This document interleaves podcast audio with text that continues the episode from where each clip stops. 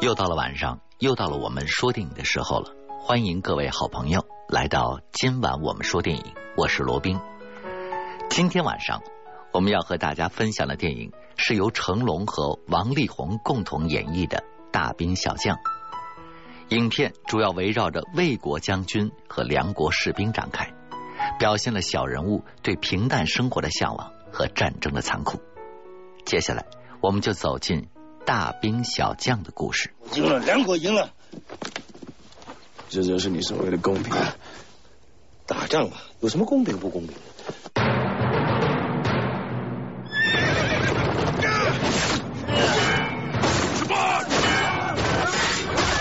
我就是个种田的，不会杀人，也不想杀人。你这个可怜的小人物，贪生怕死的逃兵！咱什么情况啊？他他是我儿子。我不是他儿子。啥？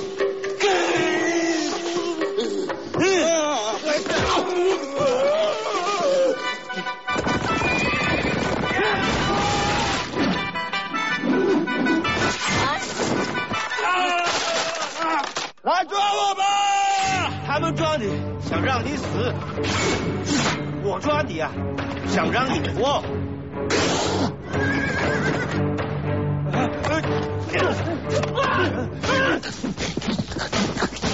还是我的部落。知道吗？如果不打仗，可能我们是朋友。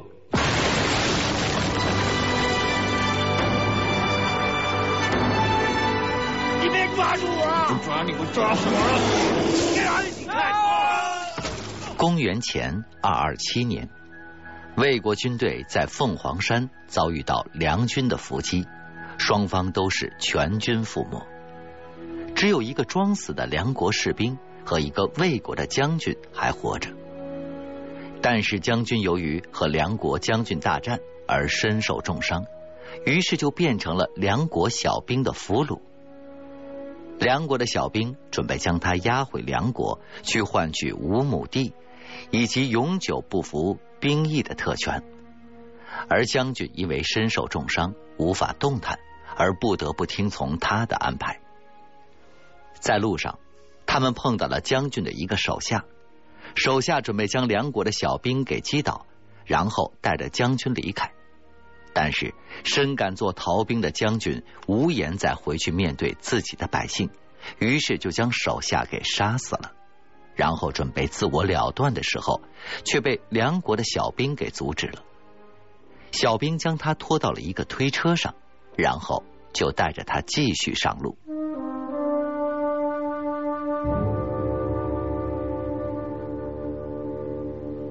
他们走到了一间废弃的屋子里面休息。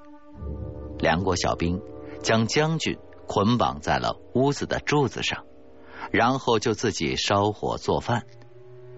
这时，一个身穿白衣、头发凌乱的女子出现了。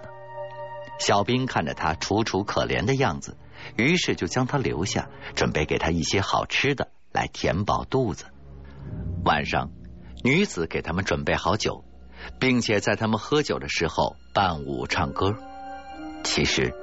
女子早已经在酒里面下了蒙汗药，于是两个人就昏昏的睡去了。而女子也趁着他们熟睡的时候，将将军身上的一枚玉佩给拿走了。昏睡中的小兵做了一个梦，梦中他醒来的时候，将军也醒了过来，并且解开了自己身上的绳子。而一心寻死的将军，找着各种方式想要了结自己。但是小兵却百般阻挠，最终两人在激战的过程当中，小兵一不小心没拦住，将军还是用刀子了断了自己的生命。于是小兵只好将他的头作为战利品送回了魏国，结果却被人当作是逃兵而要给杀头。小兵一下子被这个梦给惊醒了，他看着仍然被捆绑在柱子上的将军，放心的叹了一口气。于是就又押着他上路了。然而，将军不在的日子里，魏国却早已经发生了天翻地覆的变化。老国王已经病死了，而魏国的文公子则和自己的手下武一起，带着一队精壮的士兵，踏上了寻找将军的旅程。小兵用推车将将军推着继续前行。他们在路上碰到了一个小孩子，可怜巴巴的坐在地上，已经饿的是两眼发昏。于是小兵从怀中掏出了一个饼，递给了他。之后继续推着将军在大路上行走。这时，小兵突然听到有马匹靠近的声音，于是他就用草席将将军给盖住。然后自己躲在了岩石的后边。等到那个骑马的人离开之后，小兵认为走大路太过张扬，于是就决定走小路。不过一进入林荫小道的时候，他们就遇到了一伙强盗。强盗们以为小兵带了什么值钱的东西，但是却发现车上面的是一个人，于是他们就质问车上的人是谁。小兵为了拿将军作为战利品交换田地，不想被他们给抢走，于是就谎称车上的人是他的儿子。强盗们信以为真，就将他的车给拿走了，留下了他们的性命。没有了车子的小兵，只能将将军放在了自己的背上，一路上艰辛的背着他前行。突然，他们听到了一伙人的脚步声。于是就赶紧躲了起来，而到来的人正是千方百计寻找将军的文公子一伙。他们质问着之前的强盗：“将军，他们到底在哪儿？”但是强盗们不清楚事情的经过，只能将小兵撒谎告诉他们的事情如实的说出，但是却被认为是在撒谎，于是就被箭给射死了，然后丢到了悬崖的下边。而这一幕。正好被小兵和将军给看到了。将军明白，他们并非是来救自己的，而是要将自己置于死地。为了不冤死，他决定跟着小兵回到梁国，并且试图弄清楚事情的原委。两个人边走边聊，小兵说起他们是两天前就早已经埋伏在那里突袭卫兵的时候，将军才知道。原来他们当中出现了内奸，将军用话激得小兵将他身上的绳子解开，然后两个人大打起来。过了一会儿，听到又有马匹的声音，小兵正准备躲藏，却被将军告知不要害怕，只有一个人。于是他就按照将军的指示做好了埋伏，等马匹过来的时候，用绳子将马给绊倒了。而马上面的人也被摔晕了过去。等到小兵走过去看摔晕的人是自己国的士兵时，将趁他不备，跳上马就逃跑了。小兵看着跑远的将军直叹气。这时，突然更多的马匹声音传来，小兵就赶紧爬到了树上，结果还是被赶过来的文公子给看到了，于是将他和那个摔晕的梁国士兵一起。带到了跟前，文公子询问小兵是什么人，小兵谎称是梁国的探报，但是他们却不相信他，不得已他只好承认自己将魏国的将军给藏了起来。文公子为了找到将军而留下了小兵的性命，小兵却趁着文公子不在意的时候，飞快的向身后的树林跑去。文公子他们看到他逃跑了。就骑上马追赶过去，不过走到半路中，却突然折返了。而跟在后边的，则是也折返回来的小兵，以及他身后的一大帮骑着马的人。这帮人是生在这里的游牧民族楼凡，他们是一群重感情却天生好斗的帮落。为了避免和他们发生冲突，武和文公子只好乖乖的给他们让路。这样，小兵就趁机逃跑了。再说将军，他骑着马飞快的跑向了远方，直到那只马受伤的腿再也无法前行了，将军这才停了下来。他将已经奄奄一息的马给掩埋了，然后就落寞的站在悬崖边大喊：“你们都想抓我吗？”他的这一声呼喊如此的声嘶力竭，以至于在远方的武和小兵都听到了。他们知道将军就在不远处，于是各自又开始加快了脚步，寻找着将军。将军喊累了，然后就坐到了悬崖边，怅然若失的看着深不见底的悬崖，似乎看不到未来。小兵躲在一棵小树下休息。突然，游牧民族来了一批人，将他给抓走了。而他被押往楼烦头头那边的时候，发现将军也早已经被抓了进来。于是他们又见面了。两个人被捆绑在一个木桩上。这时，文公子的队伍也走到了这里。文公子在骑马经过楼烦这帮奴隶身边的时候，发现了将军竟然也在里面，于是他就吩咐手下准备用一匹马去交换将军，但是将军却趁着他说话的时候，用力的将他推向了一个楼烦头头的身边，结果那个头头的手臂被旁边的刀子给划伤了，这下子楼凡被激怒了，他们和文公子的人打了起来。将军他们趁着两队交战的时候，用旁边的东西将手上的绳子给解开了，然后他们就一起帮助那帮奴隶逃跑，而文公子的手下则和游牧民族的人一直追打着。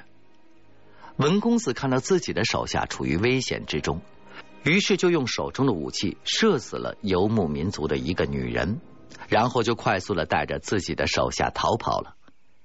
经过一场激战。他们的队伍死伤不少，现在只有文公子和他的支持者武还活着。于是两个人就逃到了一个隐蔽的地方。将军和小兵成功的逃脱了之后，两个人躲在一个安全的地方休息。